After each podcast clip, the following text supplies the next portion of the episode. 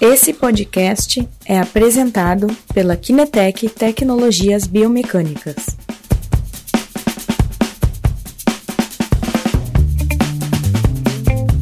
Boa tarde, boa tarde a todos. Bem-vindo novamente a uma nova live da Kinetec. Aqui é o Christian, Christian Zaniponi da Kinetec.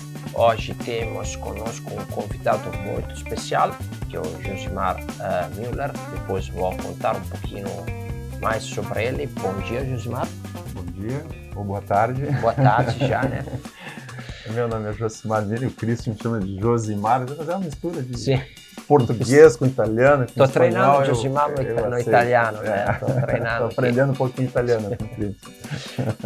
Ok, então uh, só para contar algumas novidades antes de começar a nossa live, que vai ser um assunto muito interessante, principalmente por quem uh, realmente está focado no negócio de, de fisioterapia. O Josimar, depois contaremos um pouquinho dele, ele tem uh, um histórico que tem como passar na, um, bastante dicas, a experiência dele, né? então entraremos um pouquinho no assunto daqui um pouquinho. Mas antes de mais tudo, eu queria comentar algumas uh, novidades que a gente uh, lançou este mês, que é o nosso podcast. Atualmente, o nosso, nosso podcast, vocês podem acessar as lives que já executamos, que já realizamos em passado. Então, se você uh, tem interesse em escutar o que, que a gente conversou aqui, uh, entrando no nosso site ou no Spotify, no Spotify tem uh, o podcast Kinetec. No nosso site, entrando no blog, tem depois a página dos podcasts, onde tem todos os podcasts. Em breve estará também no, no iTunes, né? Vocês podem, eventualmente, quando estão dirigindo ou quando estão fazendo academia, eu normalmente podcast uh, uso desta forma, escutar os podcasts dos assuntos que a gente trata ali, vocês vão escutando, né, uh, ficando ligado no que, que a gente fala, etc. Né? Então, eh, temos esta novidade dos podcasts, de novo, ou na página do nosso blog, ou no Spotify e em breve também no, no iTunes.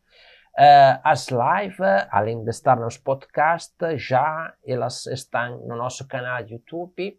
Se vocês ainda não se cadastraram no nosso canal YouTube, vai lá, faça a inscrição para receber a notificação de quando as lives e os conteúdos estarão postados. Gente, o pessoal está falando que o som está um pouco baixo. Se vocês conseguirem falar um pouquinho mais alto.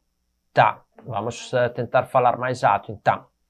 E, então, é, é, novamente, o nosso canal YouTube, por quem quer se inscrever, está aberto, né? Lá tem as lives, outros conteúdos também.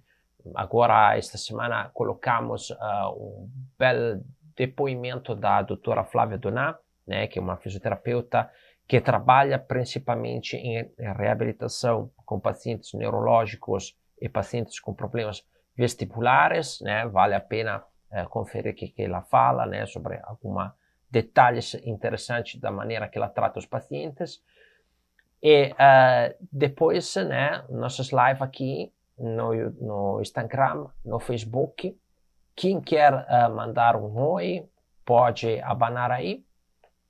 Uh, este ano a gente está fazendo a live de forma um pouquinho diferente as perguntas vocês podem colocar a qualquer momento, a gente vai tomá-la, vai respondê-las somente no final, para deixar assim, desenrolar a conversa de forma mais fluida e chegar, né, depois no final, a ter o espaço para responder às perguntas de todos vocês.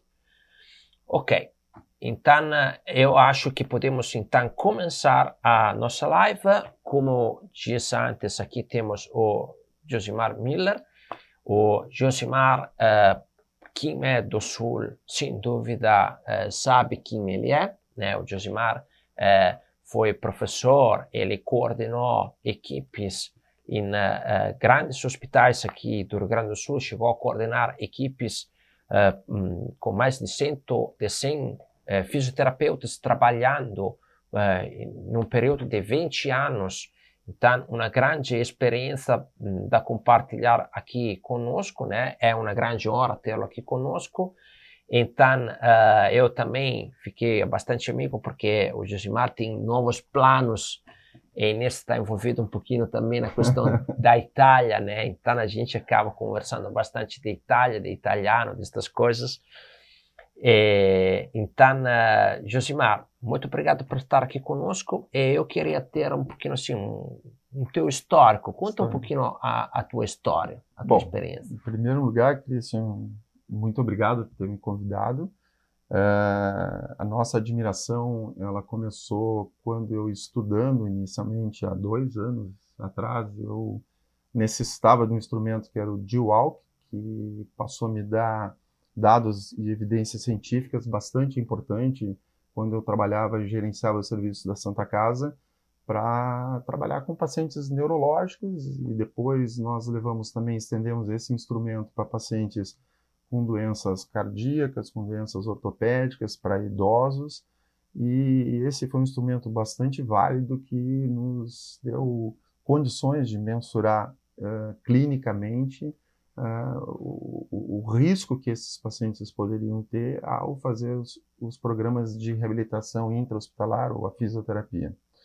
E nesse momento que nós nos conhecemos, né, eu já sou um cara encantado com a Itália, ele italiano, não é, não é difícil a gente não se encantar com o Christian é, e se tornamos amigos. Então eu agradeço esse convite aqui, estar fazendo essa live. Para mim é a minha primeira live, então tem esse pioneirismo também. A minha história, eu estou com 54 anos, a minha história começa antes mesmo de me formar. Eu com quatro anos antes de me formar, me formei na Fevale em 1989. Eu já trabalhava na Santa Casa com uma pessoa muito inteligente, chamava-se Vladimiro de Oliveira, que tinha o crefito número 2. Era uma pessoa que foi formada na USP, foi o, até então era o único fisioterapeuta, o primeiro fisioterapeuta com mestrado, e coordenava o serviço da Santa Casa. E quando ele coordenava o serviço da Santa Casa, nós éramos, tínhamos dois fisioterapeutas e 13 estagiários que atendíamos toda a Santa Casa na época, em 1985. E que volume de público tinha já na época a Santa Casa? É, era difícil de hoje eu te precisar, mas nós tínhamos no mínimo três hospitais, São, Hospital São José, Hospital São Francisco e o Pereira Filho que nós atendíamos. Já existia o pavilhão Santa Rita e Santa Clara. Uh, a partir daquele momento, a gente foi aprendendo a parte, a importância com o Vladimiro da, da, pesquisa clínica, da importância de comprovar as, uh, os procedimentos fisioterapêuticos. Uh, isso estou te falando coisas de 30 anos atrás, onde a fisioterapia não tinha ainda um reconhecimento dentro da Santa Casa. Não tinha uma aceitação, digamos assim. Não, não tinha uma aceitação. Nós só conseguimos organizar a fisioterapia dentro da Santa Casa como uma unidade de trabalho mesmo em 96. Aí eu passei a ser o coordenador em 1996. Era uma unidade de gerenciamento básico. E, part... e antes um pouco eu, tava, eu trabalhava no hospital em 92. Eu fui para o Hospital da Criança Santo Antônio, onde eu me fiz o meu mestrado em pediatria, me especializei em doenças crônicas pulmonares. E lá a gente fez um trabalho de gestão onde eu tinha 12 alunos uh, de fisioterapia que eram meus alunos do IPA. Uh, não, então, nós éramos dois fisioterapeutas, trabalhávamos com esses dois alunos e rotimizamos o hospital com isso uh, para atender as crianças, especificamente as crianças na, de doença pulmonar crônica. Né? Uhum.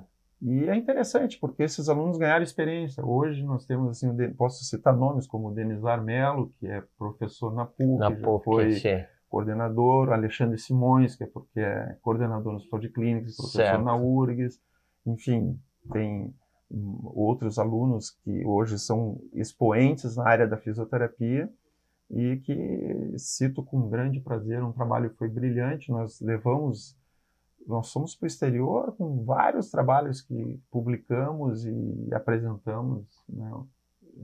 Era uma equipe interessante. É, o Alexandre Denizar, eu tive o prazer de conhecê-los, né? Inclusive com a Alexandra estamos conversando sobre vários projetos que eles têm, né? Então não sabia disso que tu foi professor, deles. professor, com muito Imagina. orgulho, excelentes alunos. Sim, sim. É, eu, eu, citei o nome dos dois, mas tem outros que também são professores, tanto na, na, na, na, na URGS como na Católica e na PUC. É, e foi um trabalho que deu orgulho porque é bem o que nós colocamos aqui no título. Nós trabalhamos junto com o Dr. Fischer, que também é um professor da, da Universidade Católica e da URGS, é, na área da pneumologia pediátrica, é um expoente mundial, e nós atendíamos os nossos pacientes é, com essa equipe de alunos de, fisio, de fisioterapia e nos especializamos nisso e publicamos muitos trabalhos junto com o Dr. Fischer né, a respeito. São muitos trabalhos. Inclusive, nós montamos uma ONG, que ela existe ainda até hoje, chama-se uh, Associação de Peito Aberto, que atende... De peito aberto. De peito aberto. É uma ONG que atende crianças carentes com doença crônica pulmonar. Uhum. E nessa ONG se oferece a possibilidade de muitos fisioterapeutas que não sabem aonde, que gostam da área de fisioterapia respiratória pediátrica, ali pode-se fazer o seu mestrado uh, junto ao Dr. Fischer, fazendo uh, um trabalho voluntário junto à ONG e estudando, pesquisando e desenvolvendo seus conhecimentos através do mestrado. Deixo É. essa dica. Associação de Peito Ah, depois podemos colocar ali, não sei, um link, uma, uma- um contato Sim. para quem tiver interesse em Sim. conhecer mais sobre esta ONG, ou eventualmente fazer um trabalho de mestrado com, com uma mestrado, ONG que é doutorado, que vale muito a pena.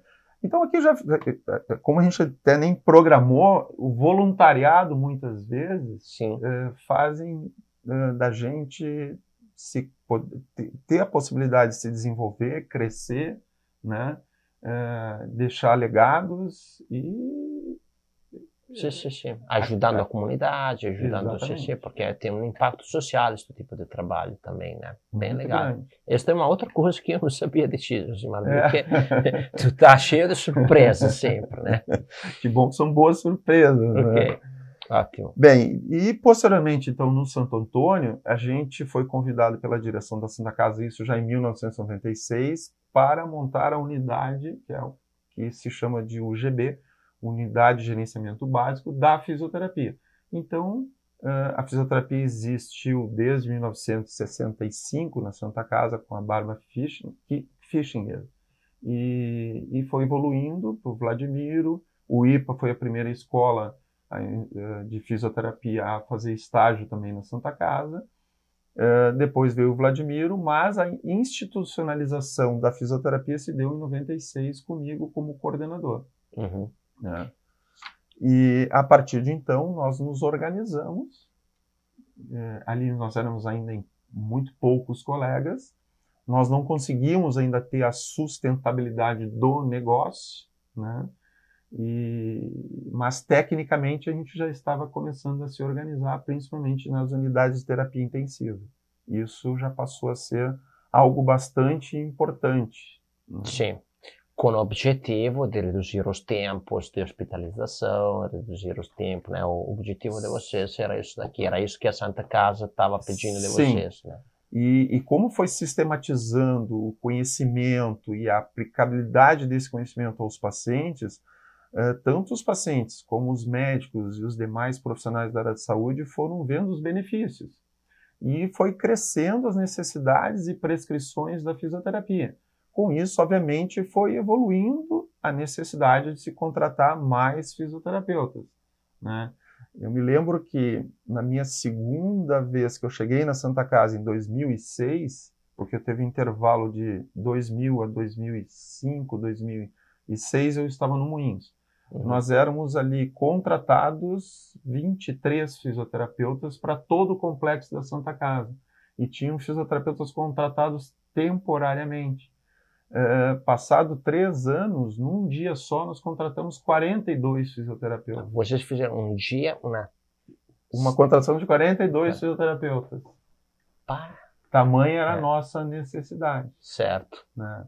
E, e há três meses atrás, quando eu saí do serviço, nós tínhamos em torno de 120 fisioterapeutas Sim, também. atuando e cinco escolas de fisioterapia tendo a oportunidade de praticar ah, a sua área de ensino, de aprendizado, Sim. mais residência e pós-graduação. Né? Então, é um volume bastante grande. Ali, por dia, certamente, são 600 a 700 pacientes atendidos na Santa Casa, o que dá uma média de 48 mil procedimentos de fisioterapia.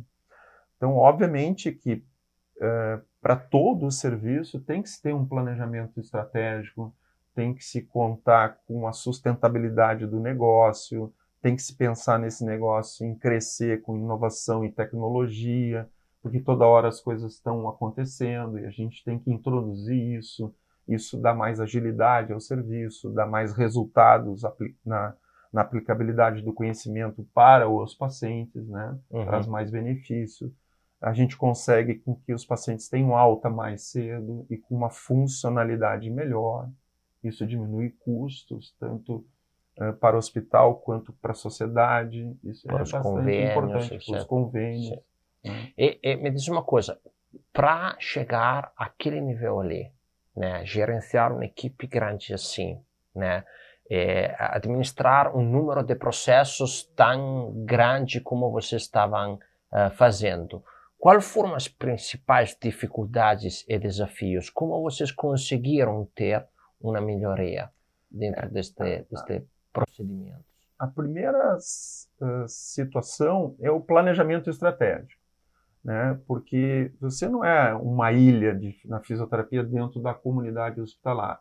Você tem um cliente superior que é a direção. Então, você tem que chegar para a direção com um projeto, e esse projeto tem que ter um planejamento estratégico, um plano orçamentário, você tem que pensar em autossustentabilidade, você não pode estar tá dando prejuízo, né? Você tem seus clientes, que é a razão de ser, que é os pacientes, né? Você tem que fazer interatividade com os médicos, isso é bastante importante. Muitas vezes, ou na maioria das vezes, os médicos não conhecem aquilo que o fisioterapeuta tem de conhecimento, as suas inovações e tecnologias. Nós, fisioterapeutas, às vezes não na maioria das vezes não divulgamos, não fizemos o nosso marketing, então o médico não tem o conhecimento. Né? Às vezes é o paciente que leva o conhecimento para o médico, o médico se surpreende. Mas é isso é que é a fisioterapia.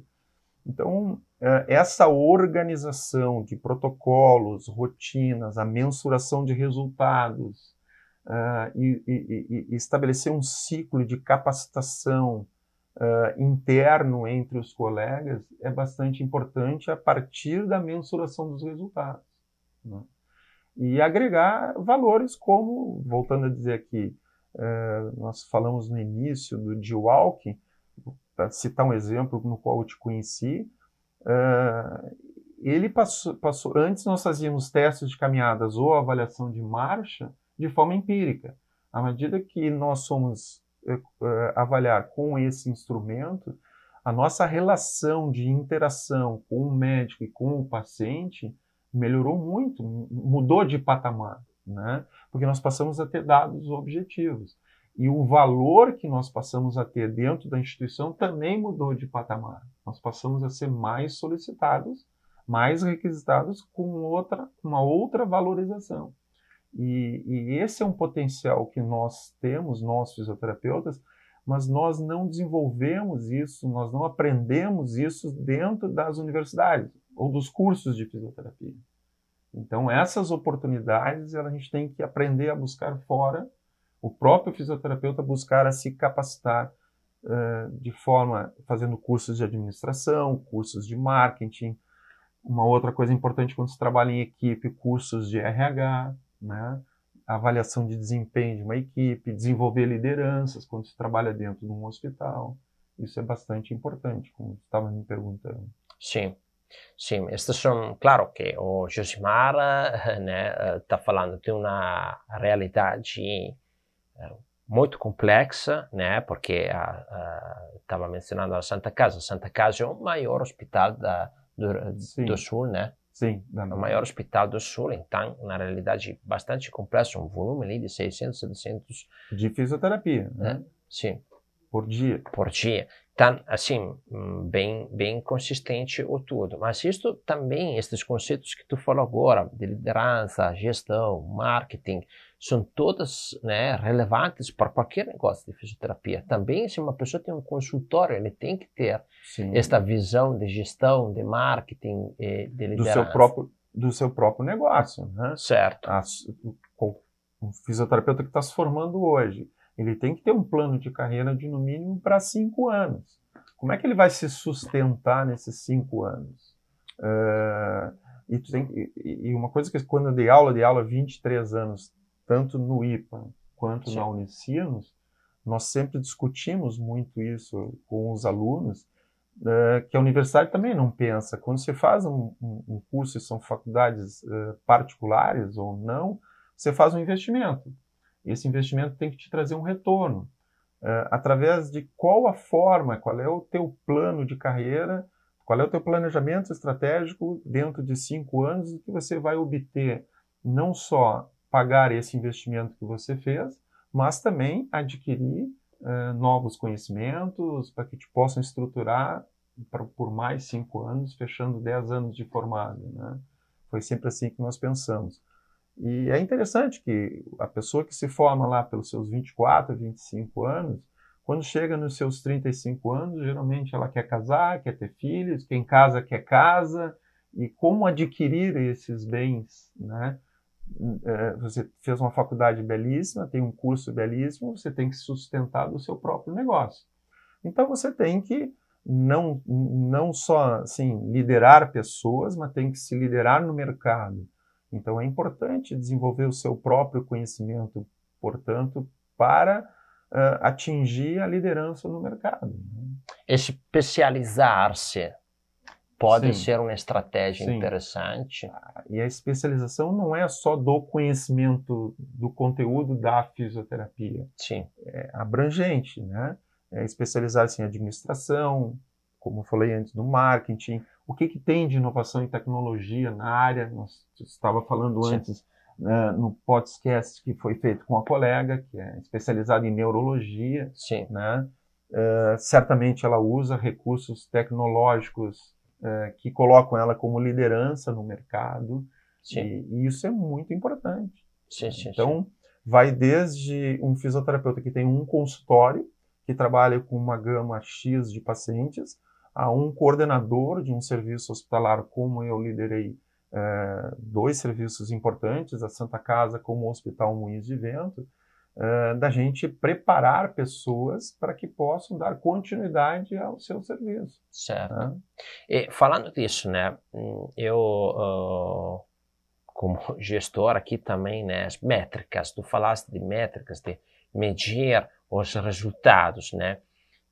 tu usava as métricas e as métricas eram fundamentais para tu estruturar a tua administração da equipe, eventualmente argumentar né, com a gestão, com, com a administração do, do hospital e uh, para a conduta clínica e de tratamento, né?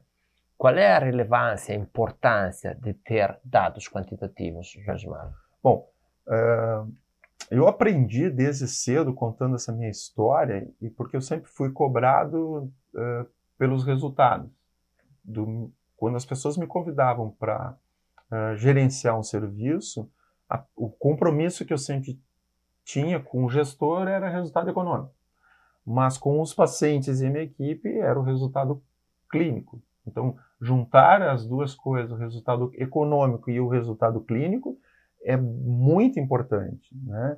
É, e ao mesmo tempo é poder desenvolver as pessoas nos seus conhecimentos além da formação, da graduação, para que essas pessoas possam também entender o quanto é importante a sustentabilidade através da sua competência clínica, que esse resultado chegue ao paciente e chegue no empregador, no gestor. Né? Uhum. Isso é fundamental.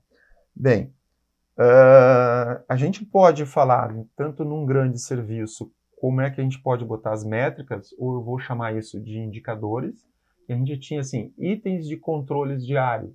Uhum. Então, a primeira coisa que a gente chega é poder desenvolver com a informática esses itens de controle diário, vamos dizer assim, Na Santa Casa, esses 600 a 700 pacientes, tantos são desenvolvidos em neurologia, ortopedia, cardiologia, pediatria, neonatologia. Para cada equipe, nós tínhamos um item de controle. Olha, tantos nós atendemos na neurologia. Na neurologia foi atendido tantos por cento e tantos por cento desses neurológicos eram acidente vascular uh, cerebral, né? Desses acidentes vasculares cerebral, tantos eram isquêmicos. Então, para cada atendimento, nós tínhamos uma rotina assistencial que era seguido pela capacitação e dentro dessa rotina assistencial nós tínhamos indicadores de qualidade.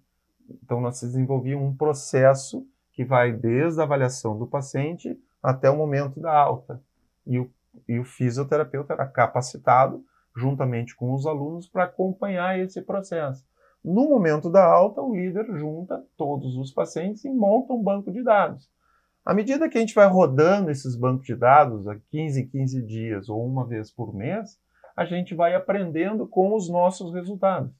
E esses resultados vão se tornando novas capacitações, melhorias, a partir da discussão também com artigos científicos, de realidades de outros serviços, né? nos permite fazer conflitos de ideias e fazer processos de melhoria. Então, dentro de um serviço, era assim e é assim que se faz, acredito, até hoje. No, na prática do consultório, não é muito diferente, é o volume que é, que é menor. Né? Sim. Se você tem 10 pacientes, 15 pacientes por dia, você vai ter um instrumento de avaliação para cada paciente e você tem que avaliar o seu atendimento no início, no meio e no fim, e evoluir com o seu paciente. E é muito importante passar esse dado de evolução não só para o paciente, mas como para o médico do paciente. Certo. Né? Ou para o familiar. Uhum. E uma coisa que a gente, que a gente, que talvez esteja me escapando, mas que está, é, é, me alertei agora, é o processo de educação. Toda a rotina assistencial aplicada a um paciente, nós fisioterapeutas temos por obrigação fazer a educação desse paciente, para que o paciente possa acompanhar a evolução que nós desejamos. Né? E Sim. ele poder ver os indicadores, o se envolver, no, se envolver nesse processo e, e, isso vai dar uma expectativa melhor, um ânimo melhor, né?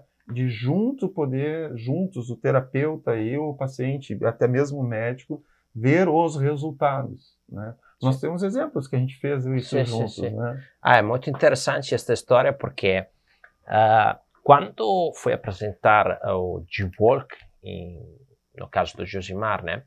Uh, aí ele me, me, me, me pegou e me falou assim, ok, eu tenho um paciente muito importante com doença de Parkinson que eu quero fazer piloto com ele. Eu quero testar com ele uh, o T-Work, quero ver algumas informações ali. Daí uh, fizemos o teste né, neste paciente, fizemos um time up and go, Sim. que deu o, o, risco de queda alto, né? E depois uh, fizemos um teste de marcha, né? Então foi interessante porque o resultado que tivemos no teste de marcha, eu me lembro que eram assim, uh, um comprimento do passo muito curto, uma velocidade muito baixa, uma cadência muito baixa, uma fase de apoio demorada, né? E aí o Josimar olhou aqueles dados ali, era uma das primeiras vezes que tu estava olhando. Foi, é, tá, foi a, contigo foi a primeira, assim, oportunidade prática no meu consultório. Sim. Que eu pude aprender contigo a, a, a ver os dados, ver os dados né? do Dual. E aí, né? me chamou a atenção assim, aqui tu enxerga a, a, capacidade, a experiência da pessoa, né? Ok, então eu vou fazer assim com ele, eu vou começar a fazer treino de marcha na esteira, na velocidade, na velocidade tanto, tanto, tanto, eu vou focar em melhorar a velocidade e a cadência, né? Ele pegou eh, estes dados como fundamentais para começar o tratamento. Mudamos o tratamento. Na verdade, eu já estava tratando, né? Sim. Aquilo ali me deu a oportunidade de mudar o tratamento, acrescentar coisas, melhorar o tratamento. Sim. E a gente pôde ver o resultado em um ano depois. É, como é que foi um ano depois? Um ano depois melhorou muito. eh, Todos os parâmetros que nós. eh, Teve uma melhoria de de velocidade, de, velocidade, cadência. tamanho de cadência, tamanho de, de passo, né? Sim, Eh, e, a- e o que mais importante que eu também vejo, além do paciente, obviamente, melhorar, a gente conseguiu discutir com o médico do paciente sim. e a- a melhorar a associação da medicação, ah, da necessidade de medicação, que já não era tão grande, a dose de medicação, sim. porque ele melhorou a, funcionalidade dele. Tinha, Então, houve tinha uma- esta melhoria Uma adaptação, quantificada, né? porque tu vai tinha falar, o resultado quantificado, É, o- exatamente. no começo ele estava com uma fase, um apoio, vamos supor assim, uma velocidade a 0.9 e agora estamos a 1.1.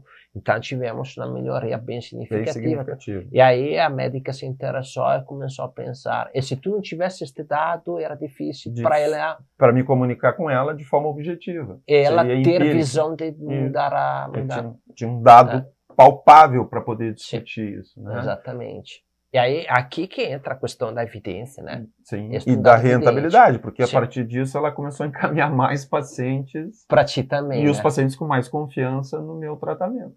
Ok, ok. Então, eh, isto que, isto que eh, te ajudou, ou seja, a evidência tu usou como eh, argumentação que depois vai criar uma rentabilidade diferente. Diferente. Pessoal, sobre o tema aqui, a gente está começando a receber perguntas. Sim? Pessoal, que tiver mais perguntas também pode enviar. Então, Josimara, a primeira pergunta aqui. Como está sendo utilizada a evidência científica na rotina hospitalar? É, isso, a rotina hospitalar já, a evidência científica já faz uns 15, 20 anos que ela vem sendo utilizada. Ela começou bastante, de forma bastante importante na unidade de terapia intensiva. É, hoje, os fisioterapeutas já dominam bastante esse processo de suporte ventilatório, de desmame. Não se faz hoje Com nada procedimento bem estabelecido. de forma empírica, Sim. porque ali nós temos riscos de vida e risco de comprometer esses pacientes a um processo longo de ventilação mecânica. E a outra coisa que é bem importante, como começou na terapia intensiva, os médicos, enfermeiros, técnicos de enfermagem eh, trabalham em conjunto e hoje nós temos um processo chamado mobilização precoce, com evidências científicas crescendo, fisioterapeutas publicando, eh, porque a Sociedade de Fisioterapia Respiratória e Terapia Intensiva é que começou as principais publicações. E hoje está se estendendo às outras especialidades de fisioterapia. Também na parte funcional, né? Sim, nós estamos Sim. crescendo muito. O que eu vejo hoje que nós poderíamos melhorar é que tem muita situação de inovação em tecnologia que já está lá fora, no exterior, que chega aqui no Brasil e nós não utilizamos isso. Porque para criar evidência, nós temos que ter instrumentos de medição. Né? Eh, esses instrumentos são fundamentais para a gente. Aqui no Facebook também recebemos um comentário da Maisa Miranda. Vocês baseiam a avaliação e evolução do paciente na CIF? eu não estou mais dentro da Santa Casa. A gente não costumava utilizar CIF para fazer essa a, a avaliação eh, nem evolução do paciente. A gente tinha escalas funcionais específicas, né? Por exemplo, pacientes do UTI a gente usa- usava a escala de Perme, né, de mobilidade, eh, escalas de grau de força, etc. Para cada situação existia uma rotina específica, mas não se usava CIF. Aqui no Instagram. Poderia citar os testes funcionais que você realizava no hospital? Teste de caminhada de 6 minutos, o time RP Go, ah, Aquele de 10 Teste metros de- também. 10 metros. Ah, a gente tinha um, um- um- para pacientes cardíacos um teste de 5 metros que a gente trabalha, ah, fazia uma avaliação mais glo- global de fragilidade. Ah, qual é o outro que nos dá o, o de walking? Marcha livre, né, Marcha livre também. também. É isso. Perguntas por enquanto. Pessoal, podem continuar mandando perguntas. Ok. Então, resumindo de novo, né, Josimar, qual é a estratégia para usar dados com evidência científica para rentabilizar? A rotina clínica de avaliação e tratamento? Bom, acho que de tudo que a gente falou aqui, é, do meu aprendizado de, é, que eu uso como estratégica, o básico é você ter um planejamento. Esse planejamento é o planejamento estratégico que a gente chama. Ele tem que englobar assim, qual que é o teu objetivo, qual que é a tua missão, quais são os teus valores dentro disso tudo, né? Aonde que você quer chegar, né? Uh, no mercado de trabalho, uh, tem que ter um orçamento, né? Um orçamento anual, tem que ter um orçamento uh, a cada três anos ou cinco anos, né? e você tem que buscar, obviamente, eu sempre busquei melhores desempenhos, né? E para ter melhor desempenho, você tem que ter uma, se for o caso de tu estar tá trabalhando num serviço, você tem que ter ou o apoio do RH, ou você também uh, se especializar um pouco nisso e ter conhecimento, onde você vai poder desenvolver liderança e capacitação de pessoas né, uh, dentro de uma organização dessa avaliação de desempenho, o nosso objetivo todo vai ser sempre ver o melhor resultado do paciente, então a gente tem que medir se esse paciente, é, no caso aqui que a gente estava falando de evidência científica, se eu estou trabalhando dentro de uma UTI, eu tenho que ver, usando a, escalas de mobilização precoce, usando esse exemplo, né? Quantos nossos pacientes que nós fizemos fisioterapia tiveram alta da UTI? Quantos tiveram mortalidade? Como é que está o nosso processo de desmame do respirador. Então, exemplos assim de como medir esses resultados. Se a medição for... sempre fundamental. Isso é fundamental. Sim. Porque essa avaliação dos indicadores ou dos itens de controles diários, e os indicadores quinzenais ou indicadores mensais, uh, eles vão te dar a oportunidade de conflitar esses teus dados com a literatura e aí tu vai poder fazer uma capacitação da tua equipe. Isso é uhum. fundamental. E todo mundo tem que ter esse domínio desses dados, né? Sim. E a outra questão que não dá para deixar uh, em paralelo tem que ser levado é a parte do resultado científico, da praticidade, aplicabilidade desses resultados no, no paciente, ele é o beneficiado disso tudo, Sim. com a autossustentabilidade econômica e financeira. Porque também, se eu não tiver sustentabilidade econômica financeira, eu não consigo atender o paciente. então, uma coisa está vinculada à outra. Sim. Então, nós, fisioterapeutas, temos que ter consciência disso, temos que aprender de, sobre economia, sobre administração, não é só entender da, da, técnica, da técnica do negócio, né? do procedimento, da aplicabilidade do procedimento. Sim, sim, sim. Aquele é um domínio que tu tem que ter as outras são ferramentas necessárias para o teu desenvolvimento. Né? Ela é fundamental. Sim. Isso seja trabalhando numa equipe ou trabalhando no consultório, teu, individualmente, né, na prática do teu consultório, sim, sim. não é diferente.